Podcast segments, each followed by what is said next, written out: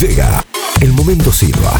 Una mirada de 360 grados de pura realidad.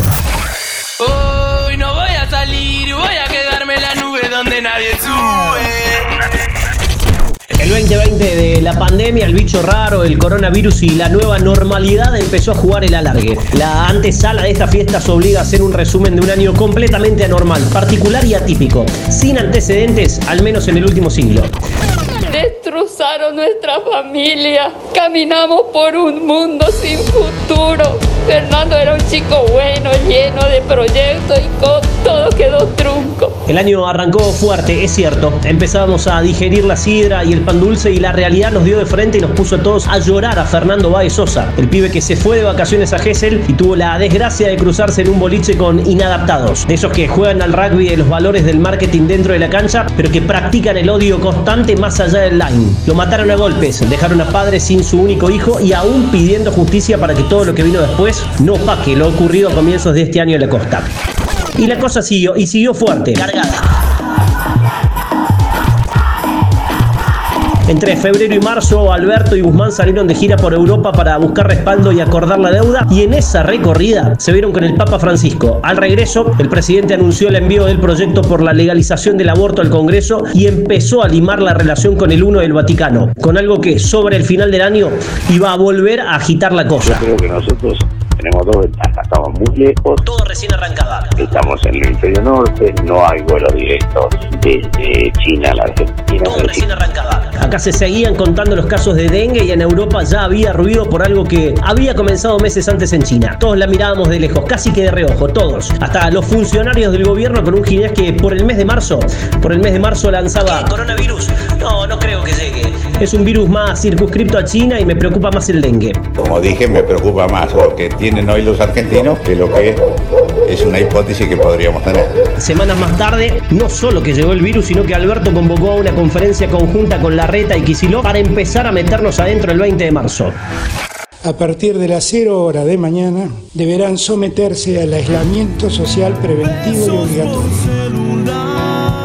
Arrancaba algo inédito y hasta para algunos en aquel momento divertido. Entraron a la cancha el Zoom, el home office, los jueguitos con el papel higiénico y esa marca que se hizo universal. Quédate en casa. Quédate en tu casa porque no podés salir. Y sin dudas que no fue fácil. En el medio la política pasó del respaldo desmedido al revés con la misma intensidad. Las sesiones virtuales en el Congreso, los cruces, el recorte de algunos y de otros nada. Todo así, acelerado. Lo que proponemos es cambiar la estructura de bonos. Nos agarró la mitad del año con Ciro haciendo tan solo, más solo que nunca, con Messi desgastado en el Barcelona al borde del portazo No era una decisión que, que la había venía meditando y, y estudiando todo el año. y con Netflix que a esa altura ya nos había metido Nisman, el Last Dance de Jordan y varias películas que con cines cerrados tuvieron que estrenar ahí. El gobierno lo que nos está desentendiendo de la protección de la previsión en Córdoba. En Córdoba, la pandemia llegó con recortes jubilatorios en la primera parte del año. La pelea Yarzora-Suel Es necesario que estén las acciones para que estos hechos, el que las hace, las paga. con el abuso policial en el segundo semestre.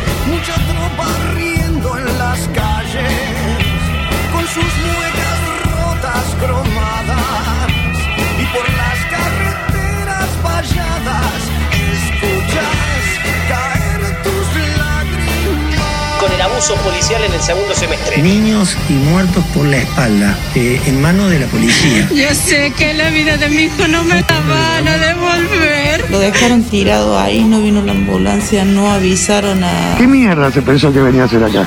Si era solamente ver a mi hija.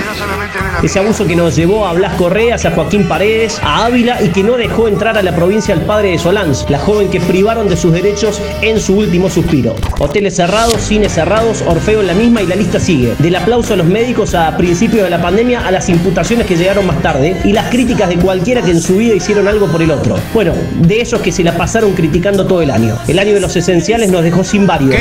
Mario Pereira, Hugo Arana, Pino, el Turco Hueves, Sabela y como si le faltara algo, a este maldito 2020 se le ocurrió cargarse a Dios. Si tuvieras que decir unas palabras del cementerio a Maradona, ¿qué le dirías? Gracias por haber jugado al fútbol. El corazón de Maradona se apagó para siempre y el nuestro, el nuestro un poquito con su muerte también. El sucede. Es un hecho. Y es solo esa hipocresía que a veces nos atrapa la que nos hace caer en un debate como este. Todavía queda el descuento. Aborto pide ser el gol sobre la hora en el partido que juegan celestes y verdes y ese será el verdadero cierre. Y si tanto El año del barbijo como bandera no le dio lugar al tapabocas. Nos expresamos todos, criticamos, les marcamos la cancha a los que nos gobiernan y acá estamos. Y así vamos a seguir. Que el final de este 2020 nos deje una enseñanza y se ponga en práctica en el 2021.